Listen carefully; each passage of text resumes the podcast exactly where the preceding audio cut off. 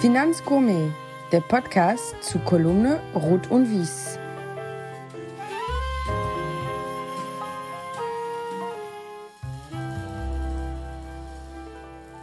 Liebe Podcast-Freunde, heute ist ein ganz besonderer Tag. Wir stehen ganz kurz vor der Zehntausender Hörermarke. Und weil das so erfolgreich ist, ist heute ein besonderer Tag, denn ab heute habe ich einen Co-Host und ja, das ist eine ganz tolle Geschichte. Als ich die liebe Caro Zeikas angerufen habe, ob sie Lust hat, Co-Host zu werden, dann hat sie zu mir gesagt, Oliver, wie muss ich mir das vorstellen? Ist das so ein bisschen wie Gottschalk und die Hunziger? Und da habe ich mir gedacht, ja, im Prinzip ist das so. Und dann, äh, Caro Zeikas ist ja Geschäftsführerin äh, beim Honestas Family Office. Und als sie bei mir im Podcast war, ähm, hat sie sich ja selber als das Goldlöckchen beschrieben. Da habe ich mir gedacht, ja, dann bin ich wahrscheinlich eher die Hunziger und sie der Gottschalk. Und dementsprechend, liebe Caro, erstmal herzlichen Dank, dass du mitmachst und dass wir das jetzt heute zusammen machen. Gerne, ich freue mich. Das wird groß famos. Und das glaube ich auch. Und dann, unser Gast für heute ist der Oliver Zastro. Er ist Geschäftsführer bei Cocoon und Cocoon ist auch ein Family Office und von da ist das eine ganz tolle Geschichte, die wir da jetzt haben. Ich habe zwei ganz wichtige Family Officer hier am Tisch sitzen. Meine Aufgabe, und ich weiß, es wird mir nicht gelingen, ist mich viel zurückzuhalten, um meinem Co-Host viel Raum zu geben. Aber wir schauen mal, wir schauen mal, wie das wird. Oliver, herzlich willkommen. Vielen Dank, Olli, für die Einladung und hallo, Caro. Hallo. Und Oliver, ich werde mir auch Mühe geben. Ab jetzt sage ich nur noch Olli, weil ich weiß, du wirst viel lieber Olli als Oliver genannt. Ich werde mir Mühe geben. Das stimmt. Nur meine Mutter nennt mich mit vollem Namen. okay. Sehr schön. Welchen Wein hast du uns mitgebracht? Ja, ähm, also ich habe einen Wein mitgebracht, den ich persönlich sehr mag, zu dem man aber auch eine kleine Geschichte erzählen kann. Der Wein kommt von Lamborghini. Und ja, die machen nicht nur Wein, äh, die haben auch Autos gemacht und Trecker. Und ähm, das Geschäft ist heute voneinander getrennt. Heute machen sie nur noch Wein. Und die Geschichte dazu ist, dass ich schon häufiger persönlich da war, denn es gibt in Umbrien, das ist so nördlich der Toskana, einen Golfplatz, wo auch die, das Weinanbaugebiet ist. Und meine Schwiegereltern, die lange dort gewohnt haben, ähm, haben dort immer Golf gespielt. Und äh, immer wenn wir sie besucht haben, bin ich mit meinem Schwiegervater dahin, wir haben ein paar Löcher Golf gespielt und die haben eben drei Weine gemacht. Ein Einstiegswein, das ist der Triscone, einen mittleren und dann das hier der Topwein, ja, das ist der Campoleone, Jahrgang 2003. Warum 2003? Ich hatte davon eine ganze Europalette, denn ähm, oh. irgendwann 2008, 2009. Respekt. ja, nicht für mich, nicht nur für mich. Ne? Irgendwann 2008, 2009 ähm, haben die den äh, Importeur für die USA gewechselt und hatten Lagerbestände. Und die Teresa Lamborghini, die immer im ähm, Golfsekretariat saß und die Greenpeace machte und dabei strickte, die machte so eine Family and Friends Aktion und sagte, hier könnt ihr bestellen jetzt für einen kleinen Kurs, Top Wein. Ich kannte den auch. Hab dann geguckt, was kostet der so in Deutschland und dachte, oh, da kannst du jetzt aber ein mega Schnäppchen machen. Und dann sagte sie, ja, ähm, geht aber nur eine größere Menge. Und dann dachte ich, ja, dann nehme ich mal zwei, drei Kartons. Und sagt sie, nee, nee, muss schon eine Europalette sein, wenn wir nach Deutschland liefern. Und dann habe ich erstmal überlegt, was heißt denn das jetzt eigentlich? Ja, im Endeffekt waren das 540 Flaschen. Okay. Und ich habe mit meinem Schwiegervater diese Bestellung gemacht, die dann zu uns in die Hallerstraße ähm, an den Straßenrand geliefert wurde. Und ich habe dann die 60 Kartons äh, in die Garage getragen. Und dann haben wir das Family and Friends mäßig ähm, äh, nicht nur bestellt, sondern auch verkauft. Und ähm, ich habe da nichts draufgeschlagen, aber ich wusste, äh, ganz viele mögen den Wein, ähm, einige mochten ihn auch nicht. Ähm, auf jeden Fall waren relativ schnell die Bestände eigentlich weg. Ich habe dann einige Kisten für mich behalten. Und tatsächlich, den kannst du auch 20, 30 Jahre halten, ähm, habe ich nur ungefähr sechs, sieben Flaschen da und habe gedacht, eine bringe ich jetzt mit, die trinken wir später. Anlass. Genau, also vielleicht nicht heute, aber irgendwann später. Und wodurch zeichnet sich der Wein aus? Also es ist ein ähm, 50% Sangiovese, also die typische Traube, die dort ähm, äh, in der Toskana ähm, angebaut wird. 50% Merlot, also eine Cuvée lag lange auf dem Holz und ist ein sehr opulenter Wein mit langem Abgang, typisch beerig, bisschen Leder, Kaffee. Ja, und dann noch die ganzen Dinge, die jeder dort so hinein interpretiert, äh, was er so selber auf der Zunge hat. Ich freue mich. Schön. Ähm, Oliver, dann lass uns doch mal damit anfangen. Mache immer ganz gerne Eigen- und Fremdbild. Und ich habe ja mit einigen Leuten aus deinem Umfeld gesprochen. Und äh, Caro, ich würde sagen, uns interessiert, wie schätzt du dich denn selber ein? Gib doch mal so vier, fünf Schlagworte. Was bist du für ein Typ? Okay, auf die Gefahr hin, dass man da Äh, nur mehr so- verlieren kann. Und, äh, nee, ja, ich glaube ich glaub, ich glaub nicht, weil wir haben total schöne, ja, to- wirklich total schöne, schöne Sachen über dich bekommen. Aber nimm das mal so, weil wir das auch noch mal privat gleich machen. Nimm das mal in den Kontext Berufswelt. Okay. Also, ich würde mich da bezeichnen erstmal als ein, ein sehr positiver Mensch, der immer nach vorne und nicht nach hinten guckt. Ich bin, glaube ich, sehr begeisterungsfähig und auch ähm, enthusiastisch in ähm, all den Dingen, ähm, die ich tue.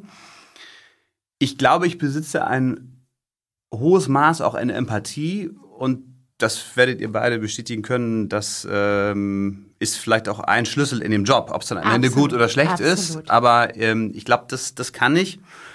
Und ähm, und ich, ich liebe es einfach, neue Leute kennenzulernen und in Netzwerken zu arbeiten. Ja, bei uns muss man offen und aufgeschlossen sein und empathisch, weil sonst versteht man das Gegenüber nicht und was der Mensch braucht. Mhm. Deine, deine Kollegen, ich, ich, ich musste so lachen, weil da so schöne, schöne Sachen dabei waren. Also, du bist witzig, du bist spontan, du bist lernfähig, immer gute Laune. Du brauchst Menschen um dich. Auch Menschen, die dich gar nicht haben wollen, aber du Ja. möchtest immer Menschen um dich. Du hast immer ein offenes Ohr. Du bist sehr harmoniebedürftig. Du bist ein dauerhafter Unruhegeist, immer gute Laune und laut. Zu dem Laut gibt es auch eine total schöne, schöne Geschichte, als wir beide darüber gesprochen haben. Mir haben deine Kollegen gesagt, als ihr das neue Büro ausgesucht habt, seid ihr so durch die Räume gegangen und da gab es einen Raum, da haben alle gesagt, da sitzt der Olli, weil da können wir die Tür zumachen. Ist das so, ja? Ja, das stimmt. Das stimmt. Also, ich habe das, ich war bei der Begehung selber gar nicht mit dabei, aber ähm, die, die damals den Umbau ähm, gemacht haben, äh, die haben das dann einfach so entschieden. Und als ich dann da reinkam und festgestellt habe, der Raum ist auch noch eigentlich sehr schön und äh, man kann die Tür aufmachen, sodass man das Gefühl hat, alle sind zusammen. Ähm, das ist super. Das ist meistens auch der Fall. Aber da ich tatsächlich etwas lauter bin und manchmal gefühlt stundenlang am Tag telefoniere, ist es auch ganz schön, wenn man die Tür mal zumachen kann. Für beide Seiten. Ich glaube, da gab es ein Stichwort, das hieß Insel der Glückseligkeit. Das ist also, das ist dein, dein, deine Insel, so habe ich das verstanden. Also dein Rückzugsraum, beziehungsweise für die anderen auch, dass man dich da ein bisschen wegschließen kann. Richtig, richtig. Doch, ja, das kann man so sagen. Ähm, bei deinem jetzigen Arbeitgeber, das sind einige Leute, mit denen du früher auch schon zusammengearbeitet hast, ne? Ja. Ja. Das ist so, ihr seid, seid gemeinsam irgendwann wieder alle zusammengekommen und habt gesagt, den Weg, den wir früher schon mal hatten, den wollen wir weitergehen. Genau, genau, das ist richtig. Das, also, da fiel auch häufig mal früher bei UBS das Stichwort, ähm, die, wir sind die Insel der Glückseligen. Also ein Teil der ganzen Mannschaft, die sich immer gut verstanden haben und ähm, die tatsächlich heute sich in größeren Teilen bei der Cocoon wieder zusammengefunden haben. Und ihr seid auch so, also fand ich auch spannend, habe ich, hab ich nachgefragt. Also ihr könnt theoretisch alle im Homeoffice arbeiten, äh, ihr seid da vollkommen frei, aber bei euch kommen die Leute lieber ins Büro, ne? Ja, ich bin ehrlicherweise ganz froh darüber. Ich glaube, heute in der modernen Arbeitswelt und nach Corona hat sich, glaube ich, dieses hybride Arbeitsmodell, da wo es möglich ist, glaube ich, so weit etabliert, dass es auch nicht mehr wegzudenken ist. Ja. Und das ist wahrscheinlich auch gut so. Nichtsdestotrotz gibt es ja immer eine Tendenz, ob du lieber im Büro bist, bei der Mannschaft oder ob du lieber zu Hause bist oder ob man eben eine Mischung macht. Und für uns ist eine Mischung aus beidem sicherlich okay. Ich würde immer Wert darauf legen, dass nicht alle immer zu Hause sind oder beim Kunden, dann leidet die Unternehmenskultur einfach ein Stück weit darunter und auch ja, so der, der Teamgedanke. Der schnelle Weg und der Austausch, ja, finde ich auch. Das finde ich nicht schön, wenn das so wäre. Und um, umso schöner ist, dass es bei uns diese Diskussion eigentlich gar nicht gibt, weil die meisten sind fast immer im Büro. Einige machen mal einen Tag Homeoffice, auch regelmäßig einen Tag, aber es ist nicht so, dass man die Diskussion führen muss, dass, dass jemand ständig fünf Tage im Homeoffice ist und mal danach äh, fragt oder darum bittet, vielleicht mal ins Büro zu kommen. Das ist für uns ehrlicherweise, und wir sind ja auch dabei, gerade uns zu etablieren und zu wachsen, eigentlich auch für die Zukunft ein schönes Modell, dass man sagt, wer will, kann gern ein, zwei Tage ähm, Homeoffice machen. Aber wir freuen uns schon über jeden, der auch im Büro anwesend ist, ohne das zum Zwang zu machen. Mhm. Das finde ich auch nicht gut. Und da gab es ja auch in Hamburg ein, zwei prominente Beispiele, wo das ja. nicht so gut angekommen ist. Richtig. Aber du bist ja auch so, wie wir dich oder beschrieben haben, deine Freunde, deine Familie dich beschrieben hat, bist du auch überhaupt nicht der Homeoffice-Typ und der schnelle Austausch und das, ich finde, das ist total wichtig. Also ja. wenn ich im Homeoffice bin, dann komme ich mir vor, als wenn ich mit einer Seifenkiste irgendwie ein Grand Prix gewinnen müsste, weil es ist immer so, kannst du mir mal, da ist gar keiner. Es sind ja so viele Informationen und äh, so viele Neuigkeiten, die den ganzen Tag über reinfliegen und dann hast du den schon angerufen, hast du das gemacht, äh, wollen wir noch mal dieses machen? Das, dieser Austausch fällt ja einfach weg und es gibt ja auch Jobs, die man prima im Homeoffice machen kann. Aber ich finde, in unserer Branche ist es sehr schwer. Ja, es kann durchaus mal Themen geben, denn ich glaube, das kennt auch jeder. Du kommst morgen mit einem gewissen Plan in die Firma, hast vielleicht keine ähm, Masse an, an Mandantenterminen, hast dir aber vorgenommen, das, das und das und das alles zu erledigen bis abends. Und dann, bei mir ist es häufig so, das klappt dann nicht. Mhm. Dann rufen doch Mandanten an, dann rede ich auch nicht drei Minuten mit denen, sondern gern auch mal eine halbe Stunde oder länger, äh, weil mir das wichtig ist, weil denen das wichtig ist. Und man kommt dann auch nicht so schnell raus aus seiner Mann. Das will ich auch gar nicht, weil das ist für mich das Wichtigste, mit den Leuten zu reden. Da redet man nicht über das Produkt, sondern über ganz viele andere Dinge. Ähm, und deswegen sind wir doch zu einem gewissen Grad dann doch fremdbestimmt. Und äh, ich stelle schon fest, wenn man mal, wenn man mal etwas, wo man sein Gehirn vielleicht noch mehr einschalten muss als normal und man wirklich etwas in Ruhe machen will, keiner reinkommen soll, das Telefon am besten mal ausschaltet und, äh, und auch einen Flugmodus macht und auch ja. keine WhatsApp zwischendurch liest, dann kann es schon mal Sinn machen, wenn man sich zurückzieht. Aber am Ende kann man das auch im Büro machen. Also bei mir in der Küche hängt ein Schild, da steht drauf, äh, Denken ist krasser als Googeln. Das ist ja für manche so, also ich google mal eben schnell, oh, ich frage mal Siri oder so etwas. Aber wenn man sich zurückzieht, dann hat man die besten Ideen, die man da präsentieren kann.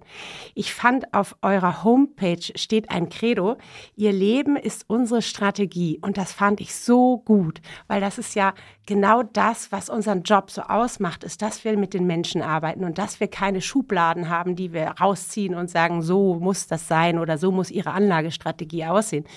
Und äh, das fand ich, dass ihr das in den Mittelpunkt gestellt habt, finde ich richtig, richtig toll. Aber das haben viele da draußen vergessen, dass es nicht um die Sache an sich geht, sondern um die Menschen. Olli, wir sind schon mittendrin. Erzähl doch mal deinen Lebenslauf. Wie bist du zu der Position gekommen, die du jetzt inne hast?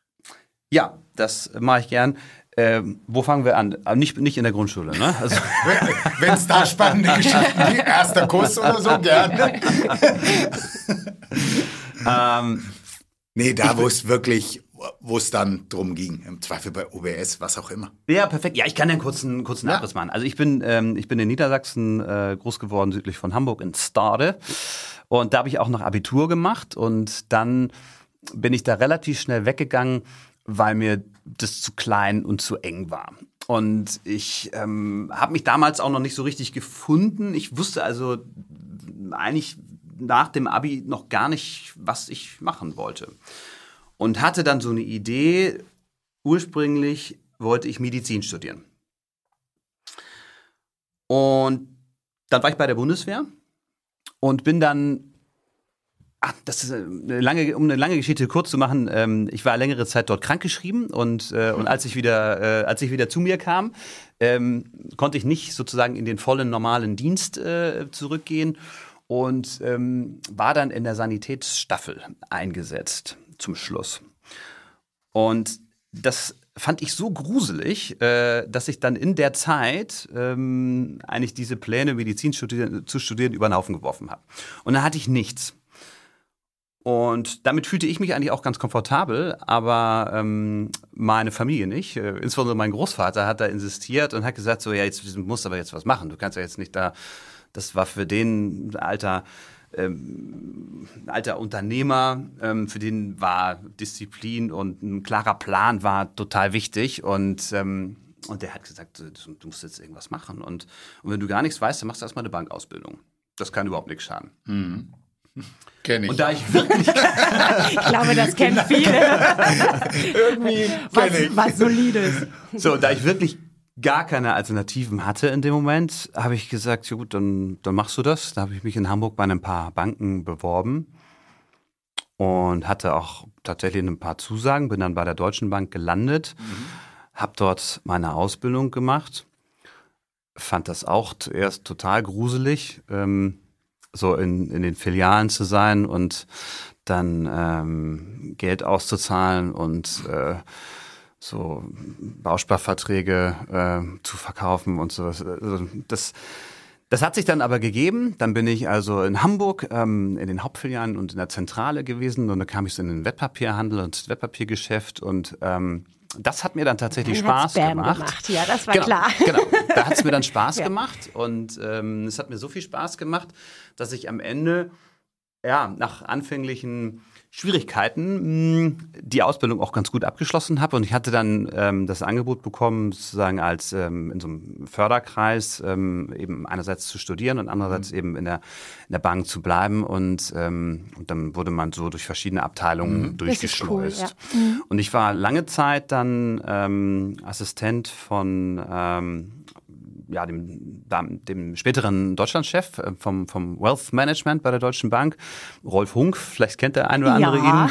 Also in Hamburg kennt man ihn eigentlich. Ähm, und Stefan Knoll, also für die beiden habe ich gearbeitet und das hat mir sehr viel Spaß gemacht, so im Stab und ein bisschen Marketing, ein bisschen Lüdlüd und da haben wir tolle Sachen gemacht und äh, nebenbei habe ich dann habe ich dann studiert. Das hat alles ganz ordentlich funktioniert und ähm, ja, um das abzukürzen, ich bin dann ähm, ähm, eigentlich auf Initiative von den beiden, ähm, ich wollte eigentlich immer im Stab bleiben, fand das da ganz toll und dann sagten die, nee, nee, jetzt gehst du aber mal in den Vertrieb.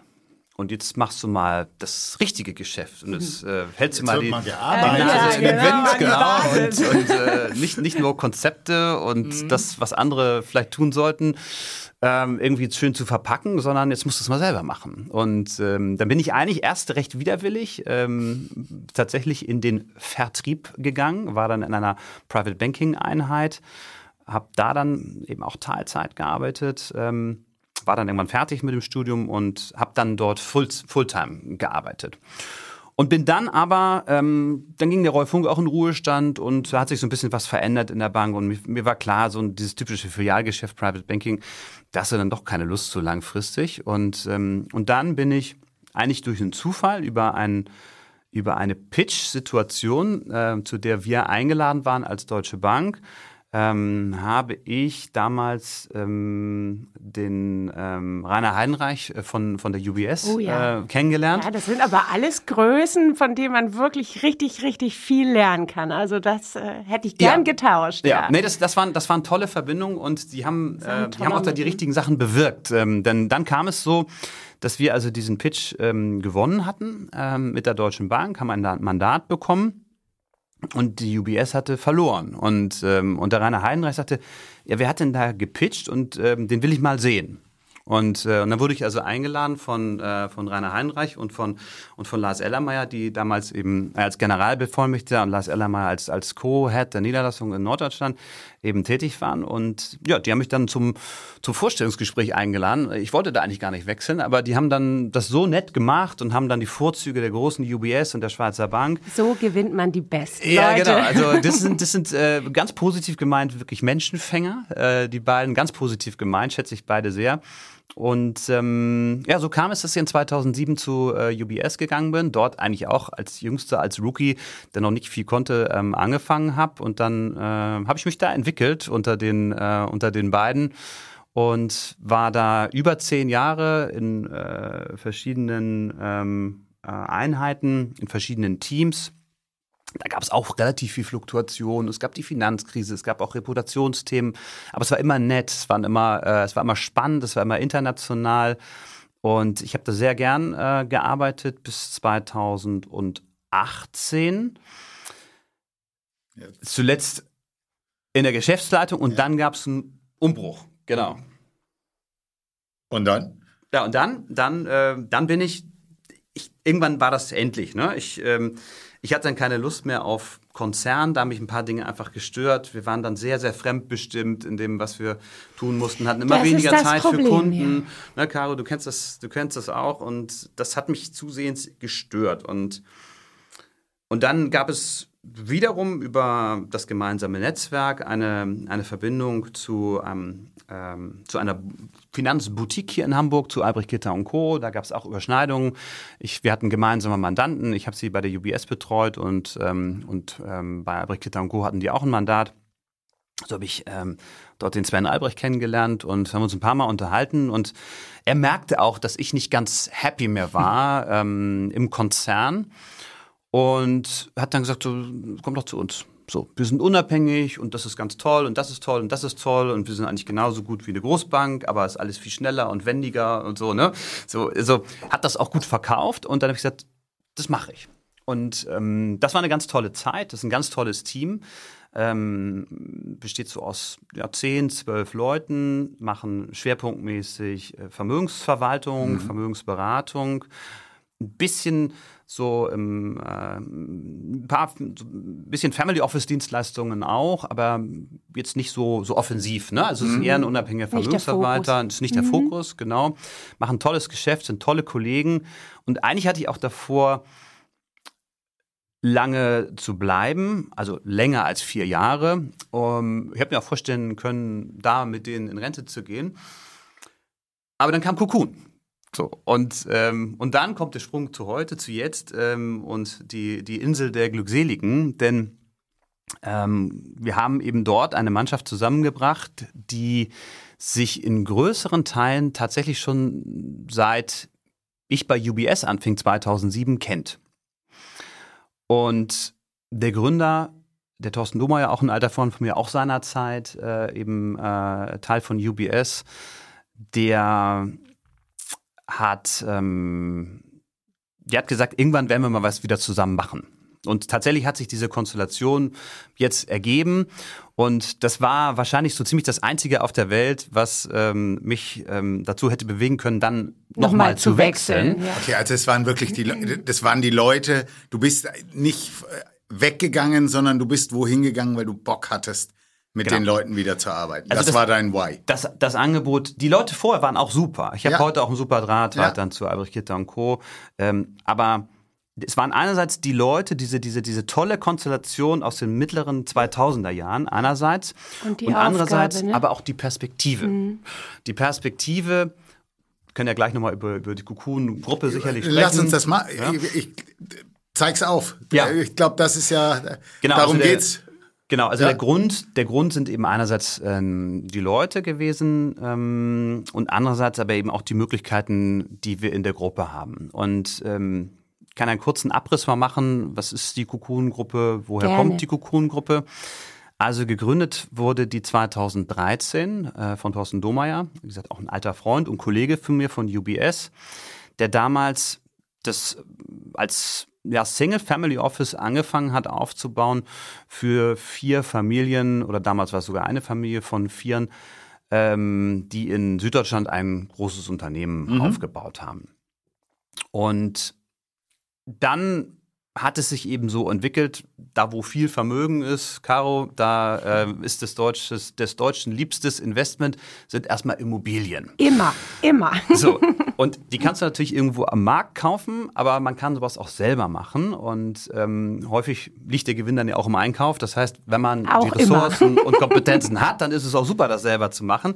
Sodass Thorsten dann damals ähm, zwei Gesellschaften gegründet hat. Erst die Cocoon Real Estate, die, ähm, die sich um die sagen wir, Bestandsimmobilien ähm, dieser Familien kümmern, ähm, aber auch Projekte machen, also Sanierungsprojekte von ähm, Altbauten, die man dann entweder langfristig äh, vermietet nach Sanierung ähm, oder wieder verkauft. Ähm, und auch andere Projektentwicklungen, die macht die Cocoon Real Estate. Und dann gibt es eine zweite Gesellschaft, die kam etwas später dazu, das ist die Fortune Development.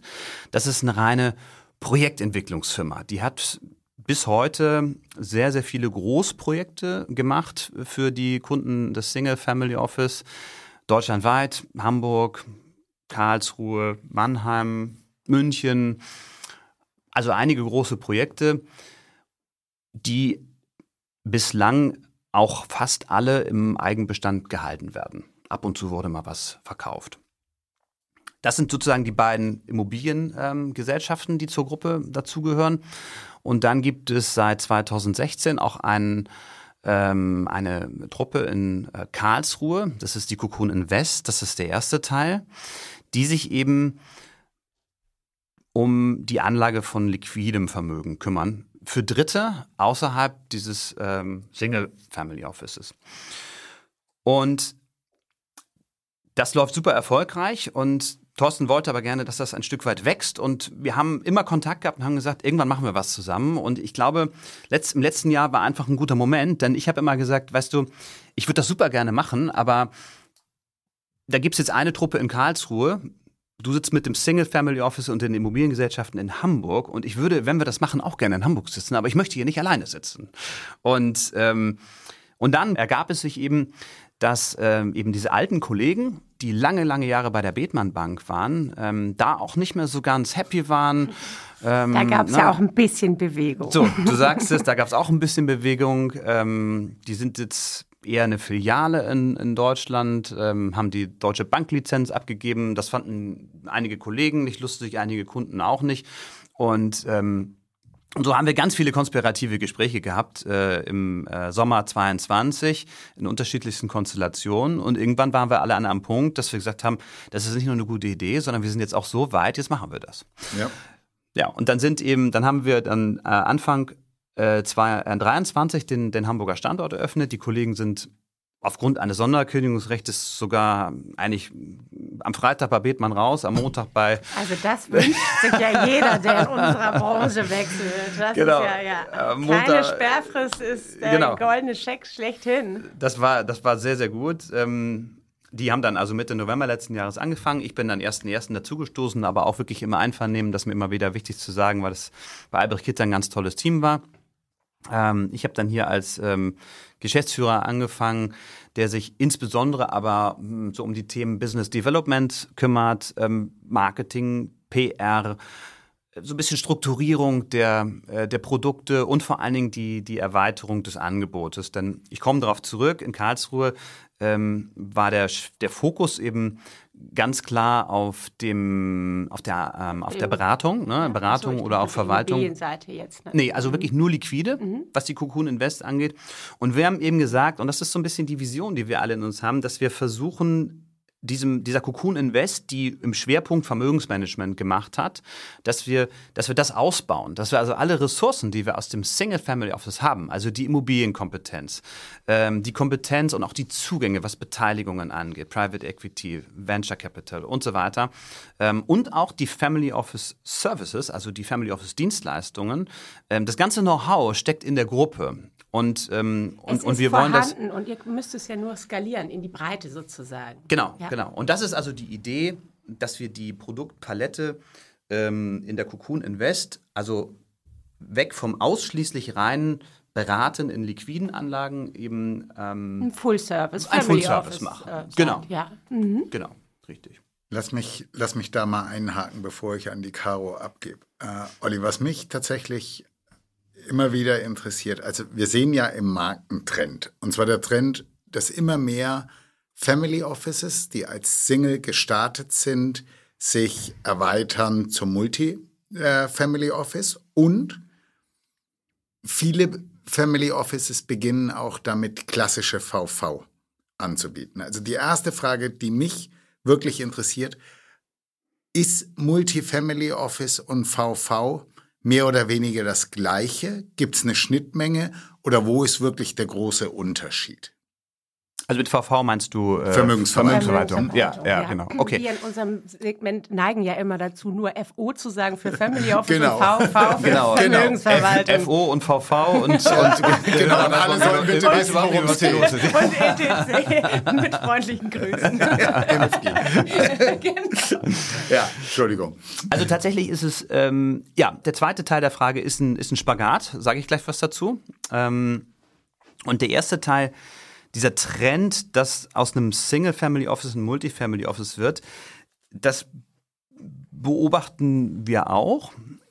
Ich glaube, das hängt auch tatsächlich damit zusammen, dass man, dass man so eine, so eine Art Drittverwendungsfähigkeit für Ressourcen, Infrastruktur Das hat, die man so einfach benutzen teuer. kann. Das ist ne? so teuer, den Apparat aufrechtzuerhalten. Und das ist, dass man sagt, dass viele äh, Single-Family-Office sagen, wir haben ja die Ressourcen, jetzt brauchen wir quasi, wir brauchen es nur noch, oder im White Label anzubieten, gibt es ja auch. Das machen wir zum Beispiel, dass wir für Sparkassen diese Dienstleistung anbieten und dann machen wir halt das Logo drauf. Also es ist halt, wird als hauseigene Dienstleistung wahrgenommen, Mhm. kommt aber woanders her. Und so, und diese Skalierbarkeit, weil das ist ja so unfassbar teuer. Also wenn ich mir Bloomberg angucke, Infront und diese, und wenn die dann wieder mit ihren Preiserhöhungen um die Ecke kommen und sagen, wir haben ja nur eine Preissteigerung von 11 Prozent dieses Jahr. Oh, nur, wie schön. Also da irgendwann ist, sagt man sich dann auch, man kann es dann ja auch noch skalieren. Und das ist, glaube ich, auch ein Grund, warum viele Single-Family-Office sagen, so, und jetzt öffnen wir uns auch nochmal auf eine andere Seite. Nicht wir als Familie, aber die Dienstleistung. Das kann ich absolut verstehen, den Trend. Ja. Nee, es ist ja bei uns eher auch so eine Evolution gewesen, dass eben dieses, dieser Vermögensberater, also die Cocoon Invest, eben jetzt schon ein paar Jahre da ist und bislang sich ähm, schwerpunktmäßig mit, mit der Anlage liquiden Vermögens beschäftigt hat, das auch sehr erfolgreich macht. Und dass wir gesagt haben, tatsächlich diese, diese, diese Ressourcen zu nutzen, ähm, das, das, macht, das macht Sinn für uns als Gruppe, weil viele Mandanten immer aus der Brille des Mandanten gedacht, die kommen in der Regel, ähm, wenn sie jetzt bei der Bethmann Bank waren, von einer Bank, wo sie eben auch eher ihr liquides Vermögen haben managen lassen, vielleicht ein paar Beteiligungen gemacht haben, wenn es passte. Und wenige haben vielleicht auch mal eine Gesamtvermögensanalyse gemacht. Aber, aber wahrscheinlich nicht die meisten. Und mit Family Office Service sind die wenigsten konfrontiert. Und ich stelle einfach fest, und das ist auch die letzten vier Jahre bei Albrecht Gitter eben schon der Trend gewesen, Mandanten, die von einer Bank kommen, vertrauen jemandem, der nachweislich doch eine größere Unabhängigkeit hat, auch eher weitere Dinge, die sich in ihrem Vermögensumfeld abspielen, an, als wenn du, sag mal so, den, den Stempel einer Bank ähm, aufgesetzt hast. Das stimmt. Das, das, ist, das ist schon spürbar. Ne? Und ich finde gerade nach der Finanzkrise, also das war ja nun wirklich für uns alle so nicht so eine schöne Zeit, aber danach hat sich auch die Denke einer Bank oder einem Vertrauenspartner ja auch geändert. Also dass man sagt, okay, ich hätte gern einen, der unabhängig über alles guckt und der mein Ansprechpartner ist und der auch da ist und sich nicht wegduckt in schlechten Zeiten. Aber Olli, um dein, deine Frage nochmal final zu beantworten. Also wir würden uns vom Wording her in der Cocoon Invest jetzt nicht als klassisches Multifamily Family Office bezeichnen, sondern wir, ich umschreibe das mal so, wir sind eigentlich ein, man kann sagen, ein Vier-Säulen-Anbieter. Also es gibt das Single Family Office, das gehört zur Gruppe. Ähm, das ist aber auch ein Stück weit isoliert, aus dem können wir Nektar saugen und Ressourcen ziehen. Ähm, und da gibt es auch Schnittmengen. Wir in der Invest haben eigentlich vier Säulen. Das ist ähm, das liquide Anlagegeschäft, was wir isoliert von allem für Kunden anbieten können. Das sind Family Office Services, die wir in Kooperation mit dem Single Family Office ähm, anbieten oder eben auch selber machen.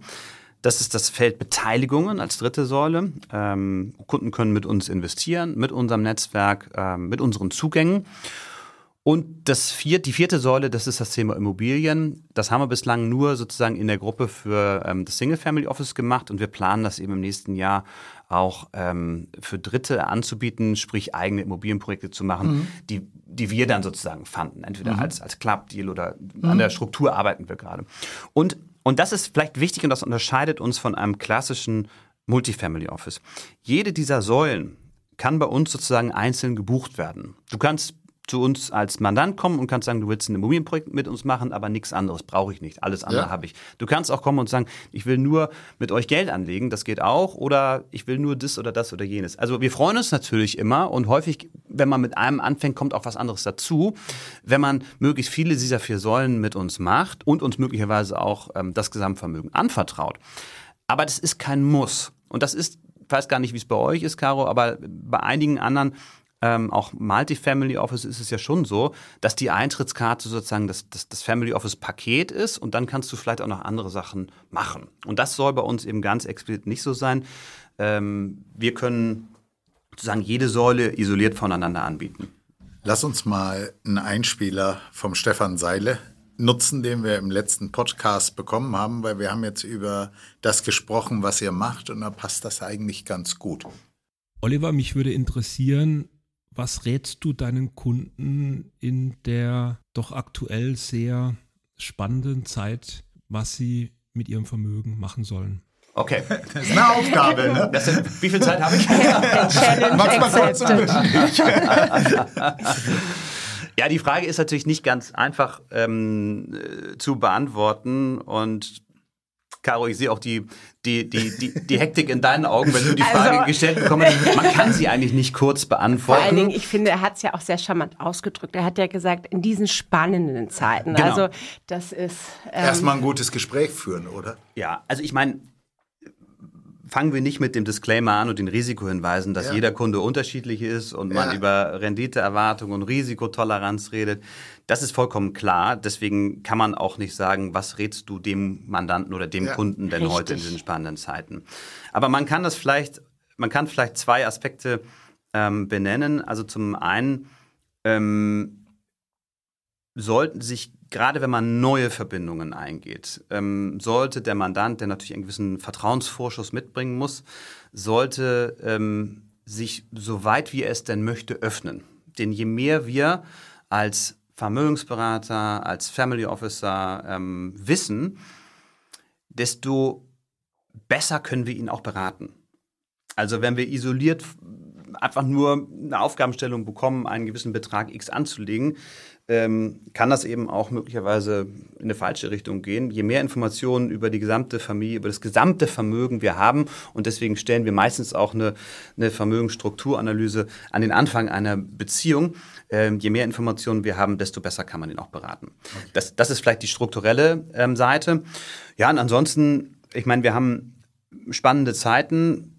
Ich habe das Gefühl, das kann man auch in den letzten 20 Jahren fast in jedem Jahr sagen. Wir haben spannende Zeiten und noch nie da gewesen ist. Das ist ja auch normal, das ist eben die Zukunft.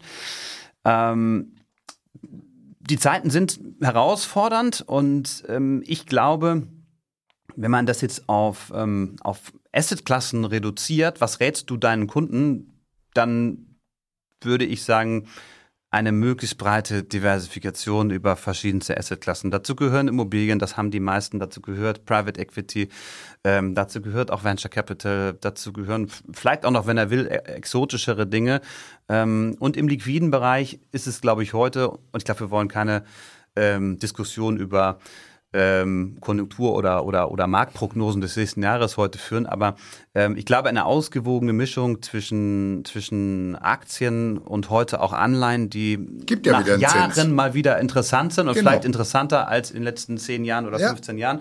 In der heutigen Zeit Anleihen zu, höher zu gewichten macht sicherlich Sinn. Vom Preis-Leistungs-Verhältnis her auch gegenüber Aktien ist das eine gute Sache ähm, in den aktuellen Zeiten.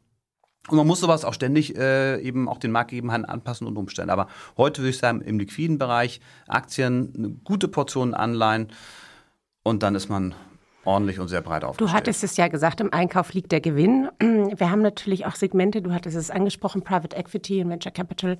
Das Geld ist knapp da draußen. Ja, also viele Be Bewertungen sind wirklich runtergekommen, wenn nicht runtergeknallt.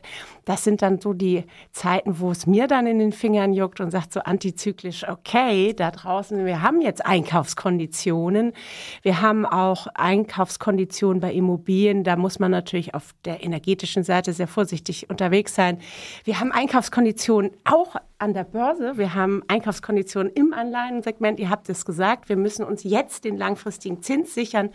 Also jetzt ist eigentlich Cash is King und rein. Ja. Genauso. Frage an euch beide, weil es betrifft euch beide. Äh, warum gehen so viele hochrangige Mitarbeiter gerade weg von Banken. Früher hat man immer gesagt, oh, wenn ich bei der Bank bin, dann habe ich einen sicheren Job.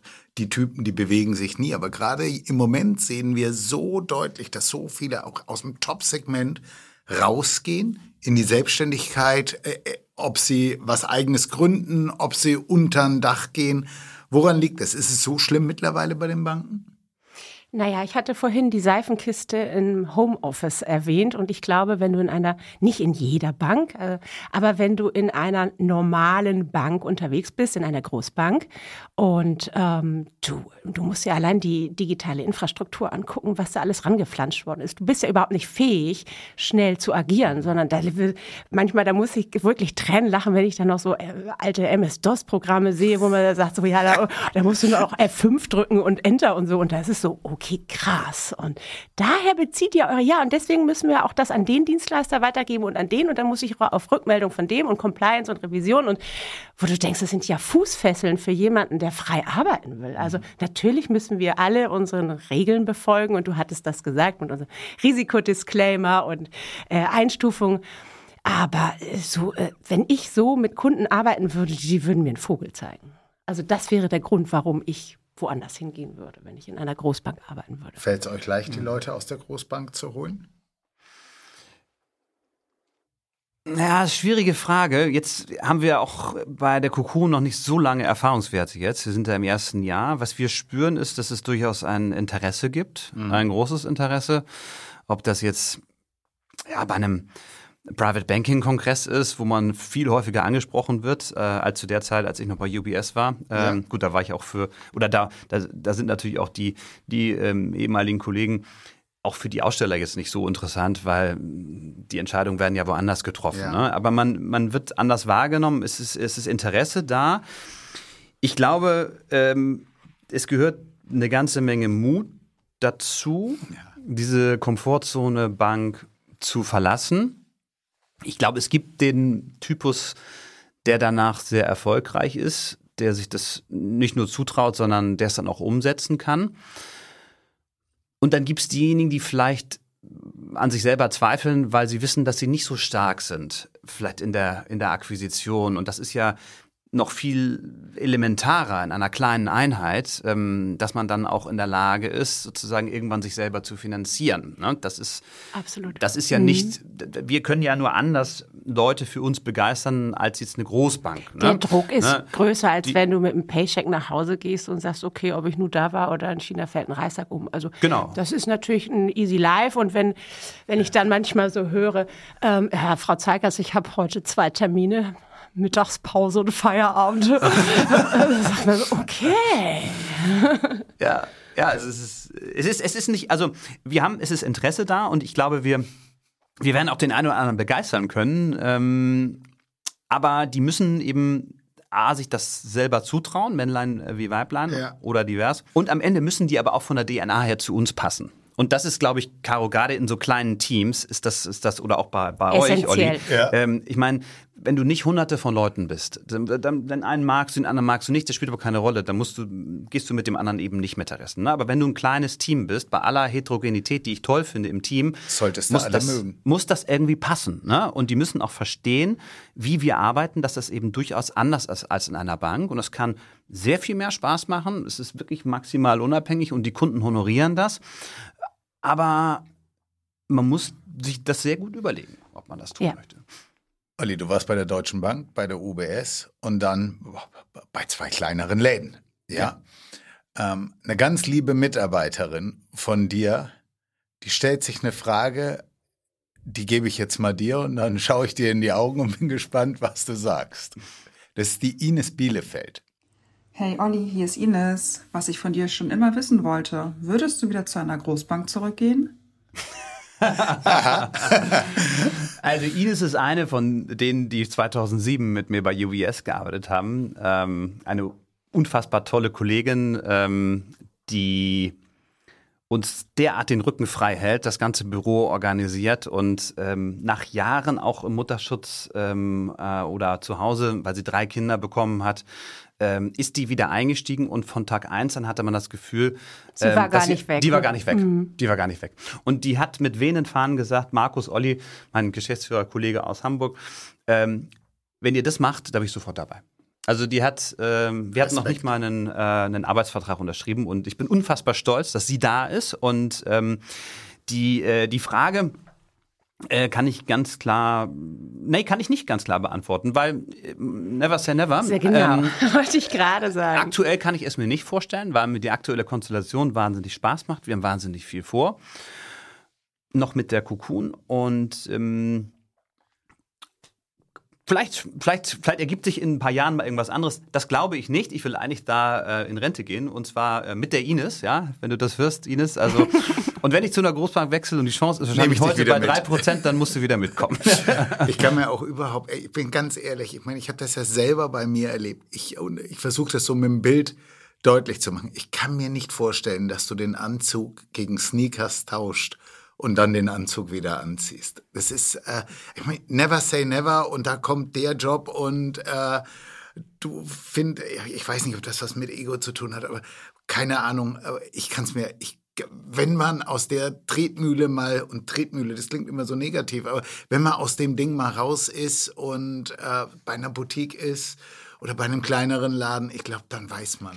Das Schöne ist, das geht ja auch Kunden so. Also Kunden, mhm. die, ich sage immer, versaut. Die sind ja versaut vom Service-Level, von der Schnelligkeit, von allem. Ja. Die, und dann, keiner unserer Kunden würde sagen, ja, natürlich, wir haben auch Depots bei Großbanken und nutzen den Service und Vermögensverwaltung machen, geben wir ja auch raus. Aber ähm, am Family Office äh, und vor allen Dingen auch noch als Bank, also die Interessenskonflikte sind ja schon vorprogrammiert, da sind mhm. die ja noch gar nicht da. Die können gar nicht. Also das kannst dem Kunden nicht zurück. Wenn das du sagst, ich gehe zur Pfefferminzia Bank und werde da äh, Vorstand, aber ich würde mich freuen, dass er mitkommt, äh, der, der guckt dich doch an und sagt, nee. Nee. nee deswegen, deswegen, sind die ja da, weil wir frei und unabhängig sind und uns den ganzen ja. Bauchladen einfach bedienen können, den es da draußen gibt. Und es gibt so viele tolle Sachen und halt leider auch so viel Schrott. Und den muss man ja nicht nehmen. Caro, ja. ich habe mal auf die Uhr geschaut. Hast du? Nein, nein, nein, nein, nein, nein, nein, nein, nein. nein. Gibt's noch was, was du zum Thema Beruf fragen möchtest? Nein, ich glaube, wir haben da alles besprochen. Ich glaube, das es wäre sehr interessant, wenn wir jetzt den fröhlichen Menschen hier vor uns auch noch privat kennenlernen. Uh, Olli, hast vielleicht, du noch was beruflich? Ja, ja, genau. ja ich habe ich ja. hab nämlich, wir haben irgendwie den zweiten Teil ähm, deiner vorletzten Frage äh, nicht beantwortet. Ähm, uh. Und zwar hast du gefragt. Sag einfach, stimmt. Vom, vom, vom Single zum Multi oder ja. warum? Und der zweite Teil, ähm, clasht das nicht irgendwie äh, Family Office und VV? Also Vermögensverwaltung. Jetzt fängt ja. er auch schon an. Und, ähm, und, das, ist, und das ist tatsächlich, da, da möchte ich gerne noch was zu sagen, mh, weil das ein Thema ist, das uns auch lange umtrieben hat in, ähm, in der Planung und in der Frage, wie bauen wir denn unsere sagen wir, Produktlinien in der Vermögensverwaltung aus, um hier eben keinen Interessenskonflikt zu haben. Also falls ein Kunde wichtig, kommt und mhm. sagt, ich möchte mit euch nicht nur ein Immobilienprojekt machen und ich möchte nicht nur mit euch vielleicht äh, ein paar Beteiligungen ähm, machen, sondern ich möchte auch ähm, gewisse Family Office Services buchen. Und bei uns kannst du das buchen wie die Sonderausstattung beim Auto. Du musst nicht das ganze Paket kaufen, sondern du sagst, was interessiert mich? Dann machen wir da Kreuze, machen einen Strich drunter und sagen, das kostet das. Und, ähm, und wenn der dann, und du hast es eben auch so schön gesagt, einige äh, Mandanten, oder du hast es in deinem Podcast gesagt, den ich mir natürlich auch angehört habe, ähm, ähm, dass ihr in der Regel das Ganze rausgebt, aber wenn denn ein Kunde unbedingt möchte, dann, dann darf der auch mit euch Kunde im liquiden Bereich investieren. Und das ist ja genau das, was man, was man häufig Banken ähm, auch vorwirft, als Interessenskonflikt sich nicht selber kontrollieren zu können, dann macht das ja keinen Sinn. Und wenn ich, keine Ahnung, zwei Jahre in Folge als eine von fünf Banken am schlechtesten war, müsste ich mich selber rausschmeißen. Das macht aber auch nicht, das macht aber auch keiner gern. Und deshalb haben wir gesagt, ja, wenn dann so ein Fall eintritt und äh, ein Mandant möchte mit uns Vermögensverwaltung machen, obwohl er auch Family Office Services bucht, da arbeiten wir dann mit einem Multi-Manager-Ansatz. Das heißt, wir sind nicht in der, sehen uns nicht in der Performance-Verantwortung originär, sondern wir sehen uns in der Selektionsverantwortung. Ähm, wir schauen uns laufend diese Manager an, in die wir investieren. Das kann ein Aktienmandat sein, es kann aber auch ein, ähm, und das ist es häufig dann ein, ein Multi-Manager oder ein Multi-Asset-Mandat sein. Und wir selektieren dann, haben da was relativ technisches, datenbankbasiertes ähm, gebaut und dann hat der Kunde im Prinzip neben seinen, ich sag mal, drei Banken, bei denen er bucht, ne, nehmen wir mal die Lampe Bank oder die Bärenberg Bank und dann noch die Commerzbank, ähm, hat er eben einen, einen, einen vierten Partner, der aber nicht direkt, sondern sozusagen auch diskretionär investiert und möglicherweise mal einen dieser Manager austauscht, genauso wie man mal eine der Banken austauscht. So, und das finden wir keinen Interessenskonflikt, weil wir das ganz klar vortragen, wie wir das machen und was wir da machen und vor allen Dingen, was wir eben nicht machen. Okay. Und eure Aufgabe ist ja auch die Allokation. Also du hattest gesagt, ob ihr Aktienmanager raussucht oder Bondmanager oder ähm, Absolute Return oder was ihr da auch da immer einsetzt, das ist ja dann auch eure Leistung, wie ihr die Bälle in der Luft haltet. Genau, genau, genau. Und das ist, und das ist vielleicht etwas, was, was viele andere nicht machen und es ist uns so klar geworden. Ähm, ich glaube, das hat auch ganz viel teilweise mit, mit Eitelkeit zu tun. Ähm, bei Banken oder auch bei, bei unabhängigen Vermögensverwaltern, dass man sagt, ich muss unbedingt das nur selber machen und möglichst auch kompliziert, damit ich auch einen teuren Preis draufschreiben kann. Das ist das ist ein Relikt alter Zeiten ähm, und wir haben gesagt, das machen wir einfach mal ganz anders, sondern wir trauen uns auch ähm, eine Fee äh, zu nehmen für die Selektion, ähm, für das, für das After Sales, für das Overwatch und für die Portfoliokonstruktion. Und überraschenderweise funktioniert das ganz ordentlich. Sehr, sehr schön. Kommen wir zum privaten Olli.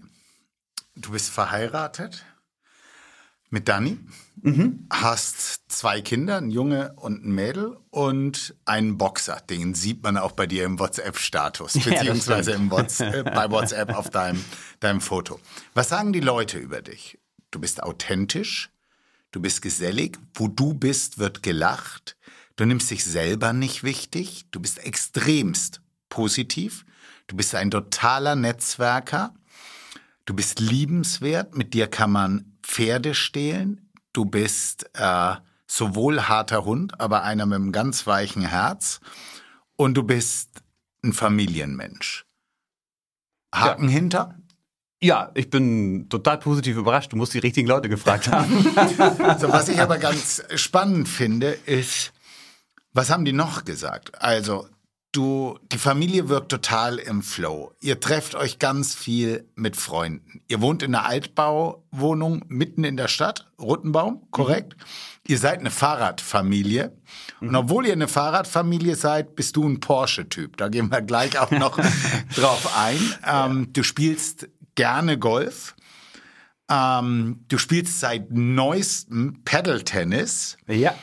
Du bist leidenschaftlicher Skifahrer. Du bist großer St. Pauli-Fan.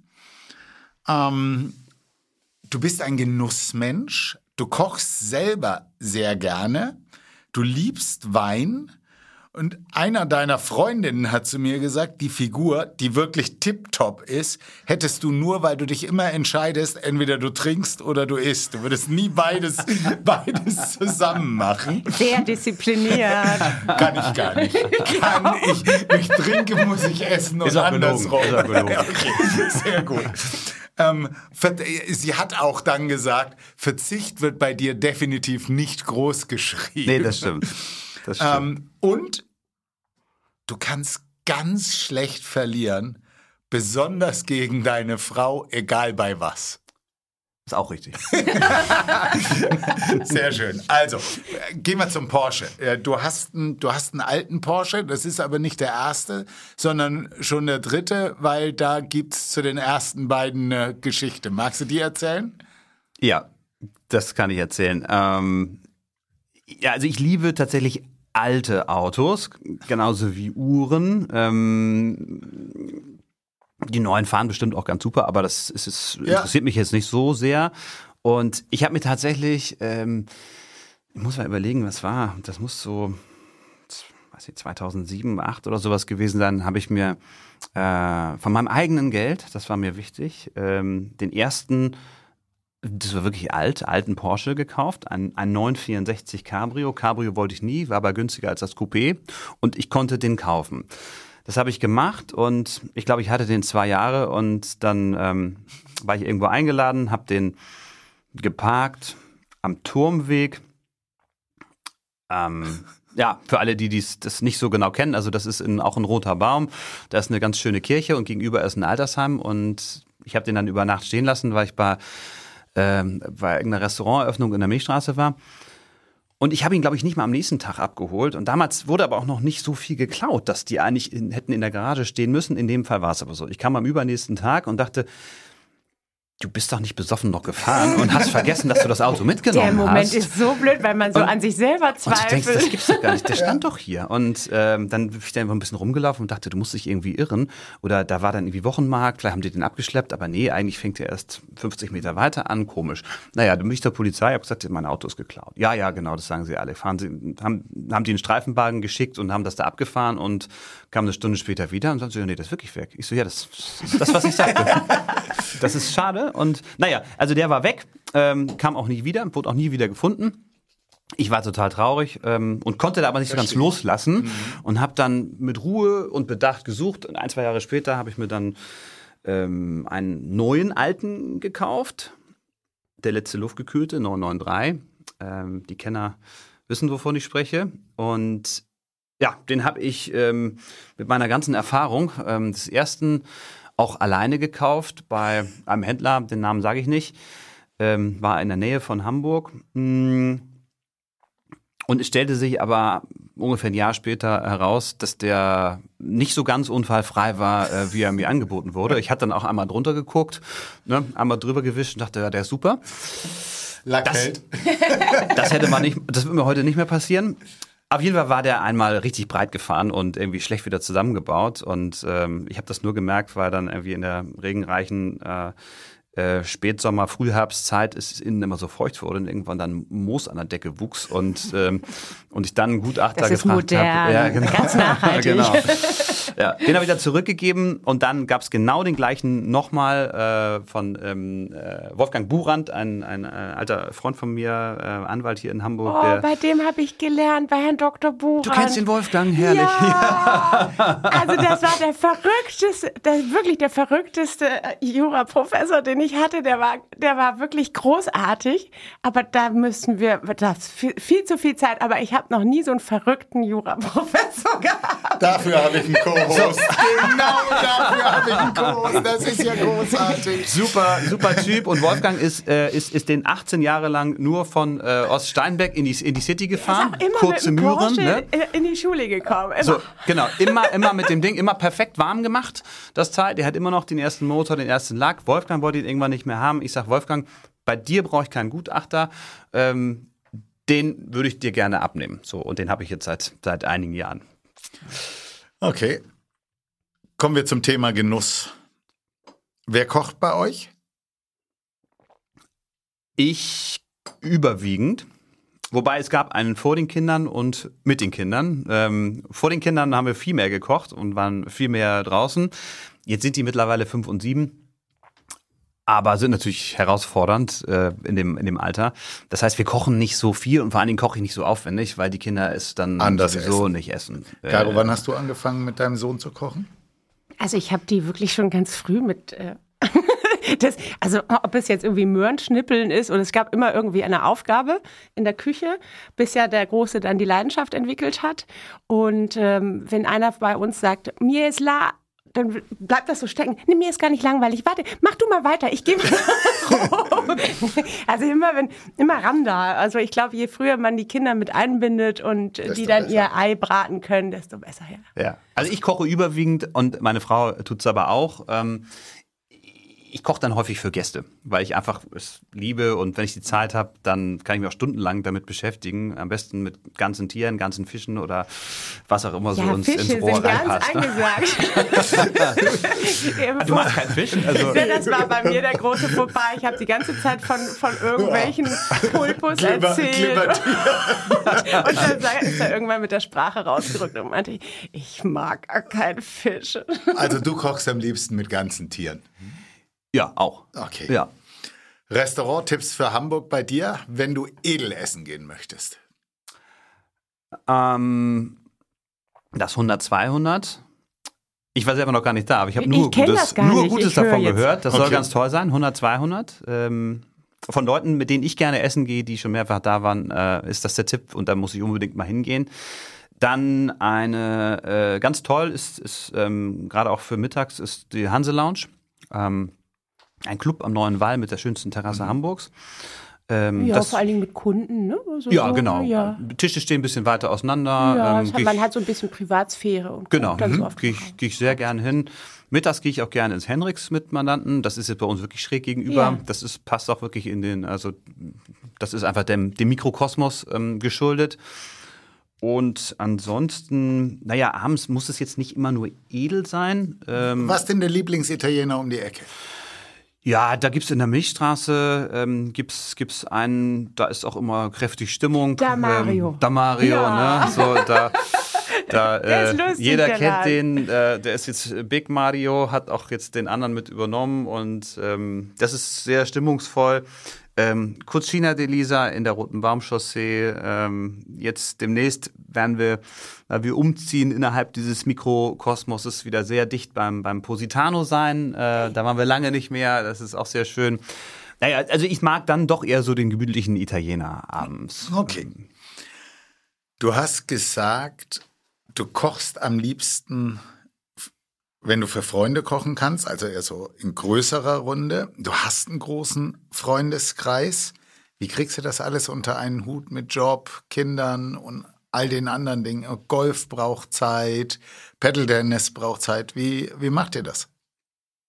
Ja, ich glaube, das ist aktuell auch mit die größte Herausforderung, die, die wir als Familie haben und die ich vor allen Dingen da mit meiner Frau ähm, Dani stemmen muss. Ähm, ist, glaube ich, normal in dem Alter, dass da einfach viele, viele Dinge gemeinsam auf einen einprasseln. Ähm, ja, manchmal frage ich mich auch, wie das so funktioniert. Aber es funktioniert irgendwie. Irgendwie funktioniert. Hauptsache, alle sind happy. Genau, irgendwie, irgendwie funktioniert es. Man muss versuchen, auch bei all dem gute Laune zu behalten. Äh, wir haben zwei tolle Jobs. Mir macht mein Job wahnsinnig Spaß. Meine Frau ist seit zwei Jahren selbstständig. Die hat eine ganz tolle Firma ähm, aufgebaut. Der möchte ich auch möglichst Unterstützung und Freiraum geben, dass die auch ihre Themen eben platzieren kann. Lass uns mal da Ich einhaken. wollte gerade Ah, sagen, das okay. ist so spannend. Erzähl mal, was deine Frau Genau. macht. Äh, äh, mach mal ganz kurz, das sollten wir auf jeden Fall reinbringen, weil die Story, äh, die ist einzigartig. Ja, sehr gern. Also ja, dafür mache ich auch super gern Werbeblock, weil ich das Projekt einfach großartig finde. Und da könnte ich jetzt eine Stunde erzählen. Ich mache es aber kurz. Sie ist, ähm, also war lange Jahre bei Bayersdorf, als äh, zuletzt als ähm, ähm, Unternehmenssprecherin in der, ähm, äh, also in der Kommunikationsabteilung. Ähm, äh, ähm, und ist nach den Kindern dann auch wieder zurückgegangen und hat sich im Konzern auch nicht mehr so wohl gefühlt, hat dann nicht wieder so richtig Fuß gefasst und wollte was eigenes machen. Und hatte vor einigen Jahren mal eine Ausbildung ähm, zum Hobby-Imker gemacht, weil sie so ein Buch gelesen hatte, die Geschichte der Bienen. Vielleicht kennt ihr das. Und das Ganze hat sich tatsächlich verselbstständigt, weil sie dann mit dem damaligen Imkervater, der ist fünf Jahre jünger als sie, also äh, äh, noch in den zarten Anfang 30ern, der hat sich selbstständig gemacht als Berufsimker und hat begonnen, ähm, Unternehmen diese Dienstleistung anzubieten, also sprich Bienenvölker am Firmenstandort anzusiedeln. Aber so ganz rough. Und er ist eben wirklich der Imker. Und dann haben die beiden gemeinsam sich zusammen, also haben sich zusammengetan und haben gesagt, das können wir ausbauen. Ähm, wir gründen eine gemeinsame Firma. Sie kommt aus dem Marketing, sie kann toll akquirieren, sie kann super gut mit Menschen umgehen. Ähm, Firma und- heißt Place for Beast. Firma heißt Place for Bees, genau, und ähm, gibt es mittlerweile seit zwei Jahren. Ähm, wächst kontinuierlich, ähm, es ist ein unheimlich großes Interesse da, weil das einfach so ein Thema ist, das nur positiv besetzt ist. Also außer du hast eine miese Bienenallergie und ähm, ähm, bist, bist äh, ja, äh, hast ein großes Thema. Jeder, ob das jetzt aus Gründen von Nachhaltigkeit ist, von ich mache mal was anderes als Firma, ähm, ich schicke meinen Mandanten irgendwie einen individuell gebrandeten Honig, was auch immer. Man kann viele Dinge draußen machen, sind auch an Kindergärten und an Schulen, haben dieses Education-Thema auch ähm, im, im Fokus. Also ein ganz tolles ähm, Projekt oder eine ganz tolle Firma, die sich super entwickelt, aber die natürlich auch ähm, äh, viel Zeit in Anspruch nimmt. Das ist eben auch kein, Ja. kein Halbtagsjob. Und ich glaube, wie schaffen wir das alles? Ich glaube, das ist diese Flexibilität, ne? dass man wirklich auch ähm, jetzt nicht immer Kernzeiten hat, ähm, in denen man immer zwingend da sein muss. Du hast Termine, dann bist du da. Wenn ich auf Geschäftsreise bin, ist sie hier. Ähm, aber man kann das so ein bisschen ähm, auch in den Abend legen, hat dann tagsüber Zeit für die Kids. Ähm, das wollen wir auch nicht immer tun, weil wir auch Zeit für uns wollen, natürlich. Aber aber irgendwie kriegt man das dann alles übereinander, sodass dann alle happy sind. Und dann gibt es Zeiten, wo einfach wahnsinnig viel los ist und dann gibt es Zeiten, wo nur viel los ist. Olli, danke. Ich will noch mal ganz kurz auf, dass der Werbeblock nicht bei dir ist, aber ich kann jedem nur empfehlen, schaut euch mal die Homepage für Place for Bees an. Das ist eine super schöne Story. Ich weiß, dass das Private Banking Magazin auch äh, Bienen geleast hat. Ähm, Richtig. Das sind viele Firmen, die das mittlerweile machen. Also auch äh, so ein bisschen Aufruf an, an Unternehmen, mal drüber nachzudenken, wenn sie was mit ihren Mitarbeitern gemeinsam stemmen wollen. Du hast das Thema Honig für alle angesprochen. Ich finde es ein ganz, ganz tolles Projekt und kann da jeden nur zu, zu ermutigen, mal in Kontakt mit deiner Frau zu treten. Auf das Thema zurück. Wie bekommst du das alles unter einen Hut und wie kriegst du es überhaupt hin, so viele Freunde zu haben? Habe ich von der Franzi Denkel eine schöne Frage an dich. Hallo mein Olli, Franzi hier. Was ich schon immer mal von dir wissen wollte, wie machst du es eigentlich, dass jeder, der dich kennenlernt, eigentlich sofort dein bester Freund sein möchte? Uh, das ist ja jetzt ein. Äh, das war aber ein süßes Kompliment. Also ich muss ja ganz ehrlich sagen, Kompliment. ich hätte es schöner gefunden, wenn sie gesagt hat, dass jeder mit dir zu, jede mit dir zusammen sein möchte. ja, ja, typisch Mann. aber gut, äh, Franzis Frage. Ja, ich weiß, eigentlich können das ja nur die anderen beantworten. Ähm, so wie ich mich selbst oder wie andere mich beschrieben haben, ich bin einfach sehr authentisch und bin gern mit Menschen zusammen. Und ähm, und ehrlich gesagt äh, mag ich auch die meisten Menschen und bin sehr offen und auch ja, sehr aufgeschlossen ähm, neuen Menschen genau. gegenüber. Es kommt drauf an, wie gehe ich, wie gehe ich nach draußen und was, was erwarte ich oder erwarte ich überhaupt irgendetwas, sondern es ist einfach so am Leben teilnehmen und die Neugierde und Interesse an anderen Menschen zu haben. Das haben aber nicht so viele. Nee. Ja. Ja.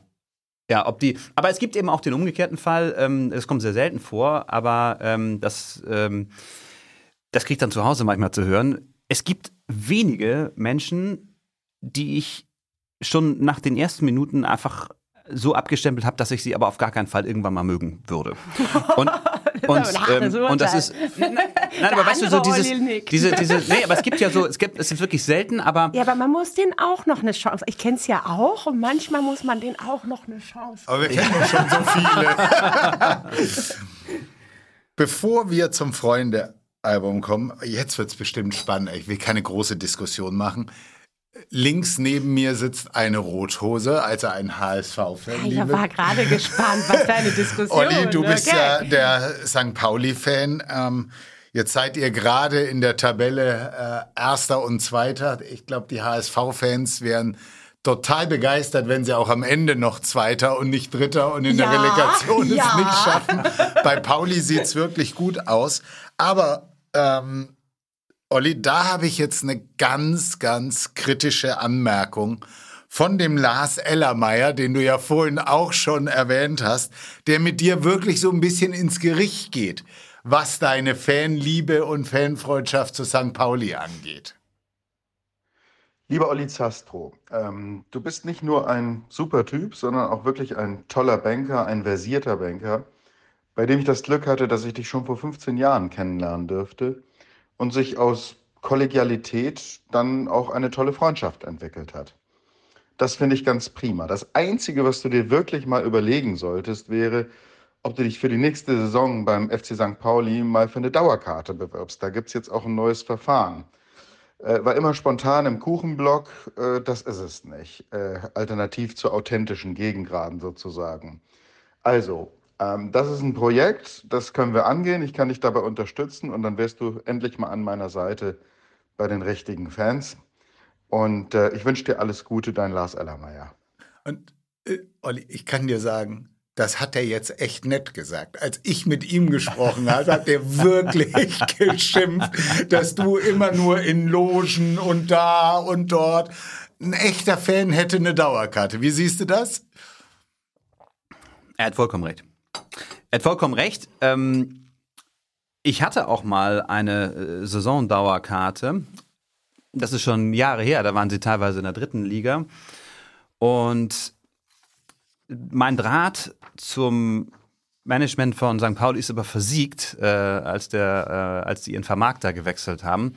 Und äh, ich hatte mich nie offiziell um eine Dauerkarte bemüht. Und, ähm, und dann, das sagte der Lars ja auch gerade, so wie das Verfahren bis letztes Jahr war, und ich wusste gar nicht, dass sie es umgestellt haben, ähm, würde ich wahrscheinlich meine Dauerkarte ähm, bekommen, wenn ich mal über Pensionierung oder so nachdenke. Also, also ich war ja mal mit Malte bei Pauli und da sagt er, Caro, kommst du mit? Sag ich, ja klar. Und ich kenne Pauli wirklich nur von früher. Also ich, bei mir gibt es ja nur ein Stadion in Hamburg. Und da habe ich mir Gummistiefel angezogen und wirklich so die letzte Jacke und alles, weil ich das wirklich nur kenne. Ich kenne auch nur das alte Stadion, wo man da in, in, dieser Kurve stand und bei jedem Tor bist du bis nach vorne an dieses Gatter gedrückt ja. worden. Und dann bin ich mit Malte da hoch und dann ja, und dann war da so ein VIP-Bereich und ich so, Malte, wo ist denn hier Pauli? Das ist doch nicht Pauli. Und dann doch. kam sie mit dem Bier an den Platz und so. Naja, also Pauli, so wie man das kennt, dann muss man eigentlich in der Kurve stehen. Da kann ich Herrn Ellermeier nur zu wie heißt, wie heißt das? Beisteuern, Zupflichten. Ähm, Zupflichten, ja. ja. Ja, das stimmt. Also das stimmt auch. Das ist aber beim HSV auch nicht anders. Ne? Also da gibt's ja auch Logen. Ähm, aber ich kann dir sagen, und du hast die Erfahrung ja selber gemacht, ähm, die die Logen und teilweise sind das ja sogar die gleichen Firmen, die bei sowohl bei Pauli als auch beim HSV musst, eine Loge genau, haben. du musst ne? ja das ganze Kundenspektrum so, ab. nur, nur, wenn du mal so einen Mitarbeiter fragst, keine Ahnung, ob das jetzt Porsche ist oder so, ich weiß gar nicht. Ich glaube, die haben bei beiden eine Loge.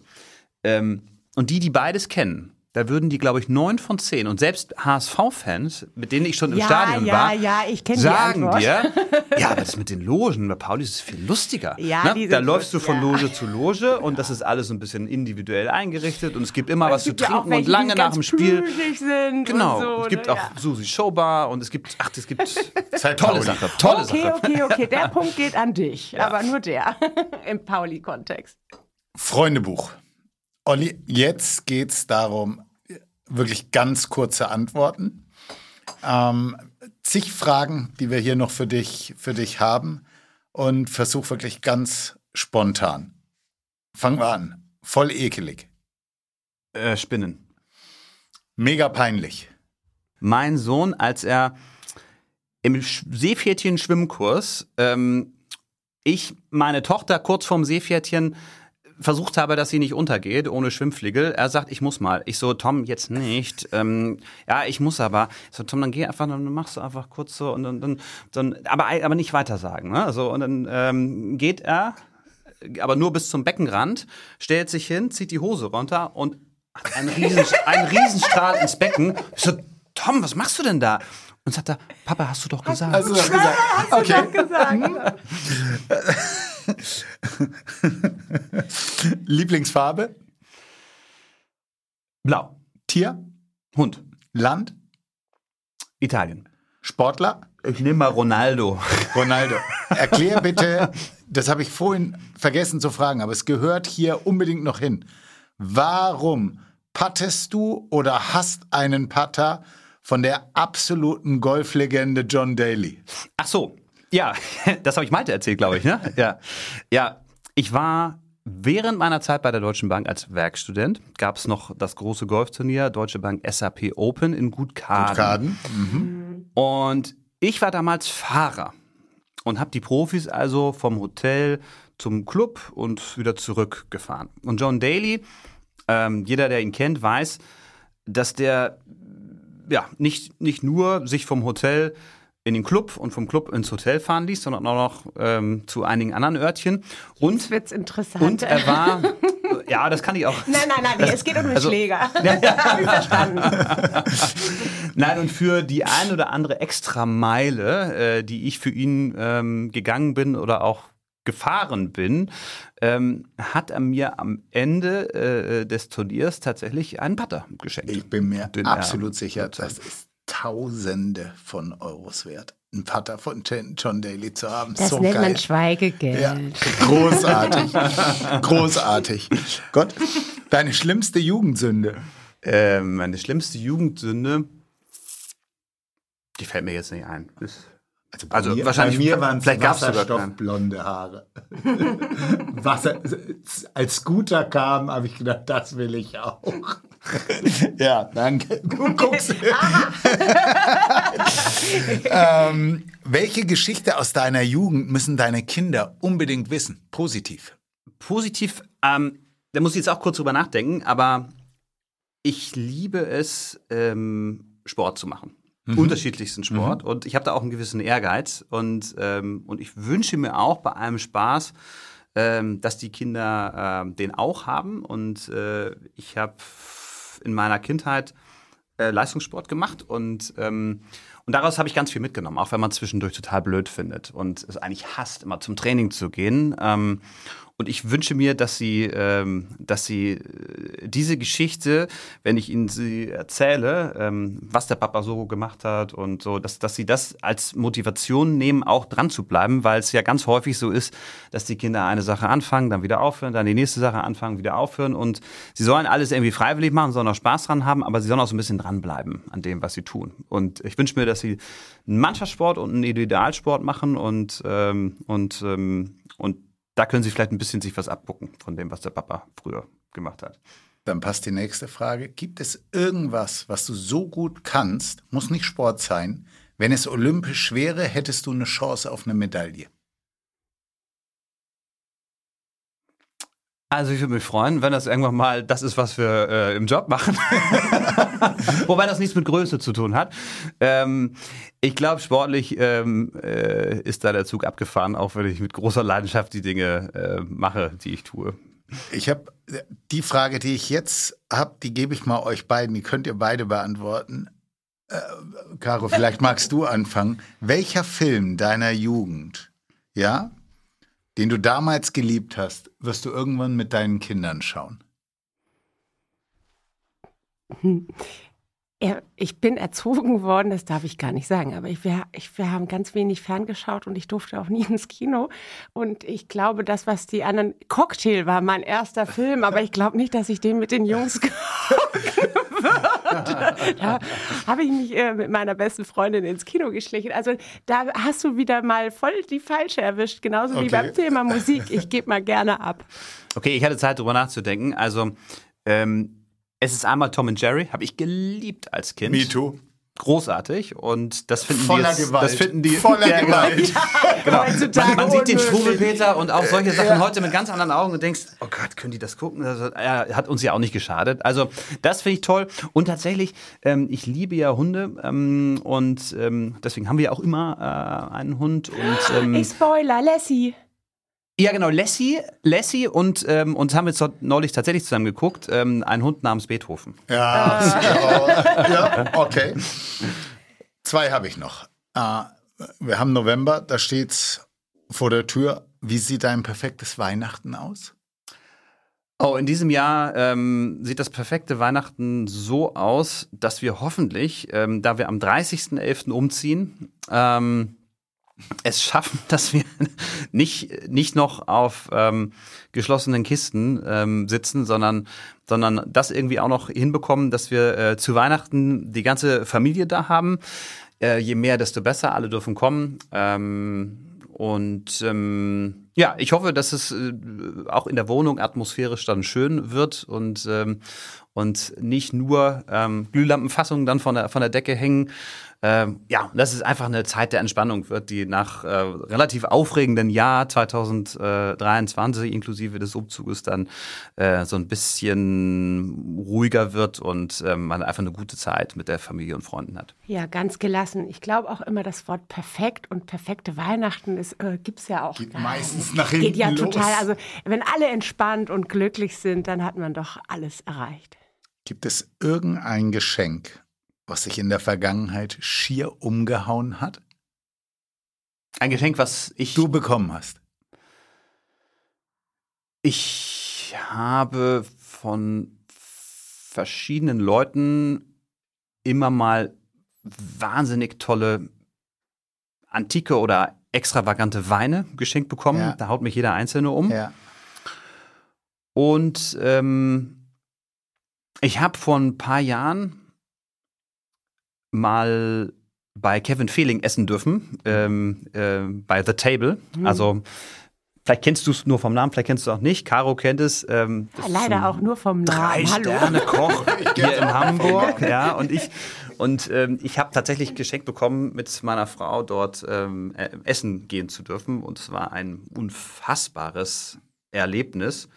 Ähm, und von meiner Frau habe ich auch schon ganz viele tolle Geschenke bekommen, aber ähm, darüber würde ich jetzt, Schweigegeld. würde ich jetzt genau, genau Schweigefuchs. Dann, dann doch noch eine letzte. Die passt nämlich so ein bisschen zu dem Drei-Sterne-Restaurant. Lieber steinreich und weniger attraktiv oder arm und gut aussehend? Oh, das hängt von der Tagesform ab. Ich kann mir. ich, ich, ich, ich nehme heute Tor, Tor B, aber vielleicht frag mich noch mal in ein paar Wochen, dann nehme ich vielleicht auch mal Tor A. Das Okay. ist Tagesform. Okay. Dann würde ich sagen, was ist die. Wir wollen nicht sagen, wer unser nächster Gast ist, weil das machen wir auch wieder gemeinsam. Das Schweigegeld. Und wir freuen uns riesig, riesig drauf, dass das, dass das geklappt hat. Äh, deswegen eine anonyme Frage an den nächsten Gast. Was wäre deine Frage für ihn? Ich würde gerne von ihm wissen, ohne jetzt zu spoilern, ähm, wie happy er mit äh, der äh, Veränderung in seinem Leben, was auch ähm, den äh, Standort, wenn ich das richtig weiß, angeht, ist, ob er das ähm, äh, ausschließlich positiv findet. Und ich würde ganz gerne wissen, ähm, was er glaubt, wann der Zeitpunkt erreicht ist, dass auf den europäischen Straßen mehr chinesische Autos fahren als in Europa produzierte. Sehr gut. Caro, hast du noch einen Punkt für Olli? Nein. Olli, mein Wein für dich, den hast du mir letzte Woche quasi im, im Telefon diktiert. Ich wollte das nie machen, aber ich habe mich so gefreut, als du mich angerufen hast und mir erzählt hast, wie begeistert du vom 66 Grad Wein bist. Warum wollte ich das nie machen? Das ist tatsächlich der Wein, den ich selber mache. Und ich habe gesagt, ich werde für den Wein hier nie Guck mal, das nie, gar nie. Werbung machen. Ich mache mit dem Gerrit Breit von Lois und dem Udo Wedler und äh, dem Volker Schilling von der Greif AG seit 2015. Wieso weiß ich sowas nicht? Das ist doch toll. Erzähl, erzähl. Ein Spätburgunder, den wir im Rheingau machen und ähm, ja, wir gehen jetzt bald ins zehnte Jahr und äh, du hast 2018, wenn ich es richtig im Richtig. Kopf habe, vom Malte geschenkt bekommen, was auch ein ganz besonderer Jahrgang war, weil der im Good, Good Mio ausgezeichnet wurde. Wir sind da richtig, richtig gut weggekommen. Und nachdem du das so letzte Woche am Telefon mit Begeisterung gesagt hast, habe ich gedacht, dann ist das jetzt heute mal der Zeitpunkt, wo ich über den Wein doch spreche und einfach mal sage, dass ich eben das Oh, Projekt da mache. kannst du dir doch mal so richtig auf die Schulter klopfen und dann Ja. auch noch ausgezeichnet. Wow. Ja. Glückwunsch. Ja, danke. Ja, Bescheidenheit ist eine Zier, besser lebt sich's ohne ihr. Das ist ja so mein Motto. Ich hätte davon über schon längst geredet. Lieber Olli, liebe Caro, ich danke euch. Caro, ich freue mich jetzt schon, einen Co-Host zu haben, auch in Zukunft. Äh, ich bin mal gespannt, wie oft wir Gäste finden, bei denen du in Lehre warst oder in dessen Auto du schon gesessen hast, zur Schule gefahren bist. Unglaublich. Äh, ja, schöner geht's gar nicht. Äh, Olli, Schlusswort, Caro, Schlusswort. Ja, Olli, vielen Dank für die Einladung. Wir haben uns ja persönlich kennengelernt auf dem Private Banking Kongress und einen kleinen O-Ton gegeben. Ähm, da hast du mich gefragt, ob ich Lust hätte, eine ganze Folge zu machen. Und ähm, das war mir schon sehr sympathisch seinerzeit. Ich habe super gern gemacht und äh, Caro, schön, dich kennenzulernen. Wir werden das nochmal vertiefen. Äh, also ich bedanke mich bei euch beiden für die Einladung. Ja, der Dank ist bei euch beiden Ollis auf, ganz auf meiner Seite. Und äh, ich finde es schön, dass du uns zusammengebracht hast, obwohl wir irgendwie fast in einer Straße arbeiten. Aber Nachbarn ja. Danke.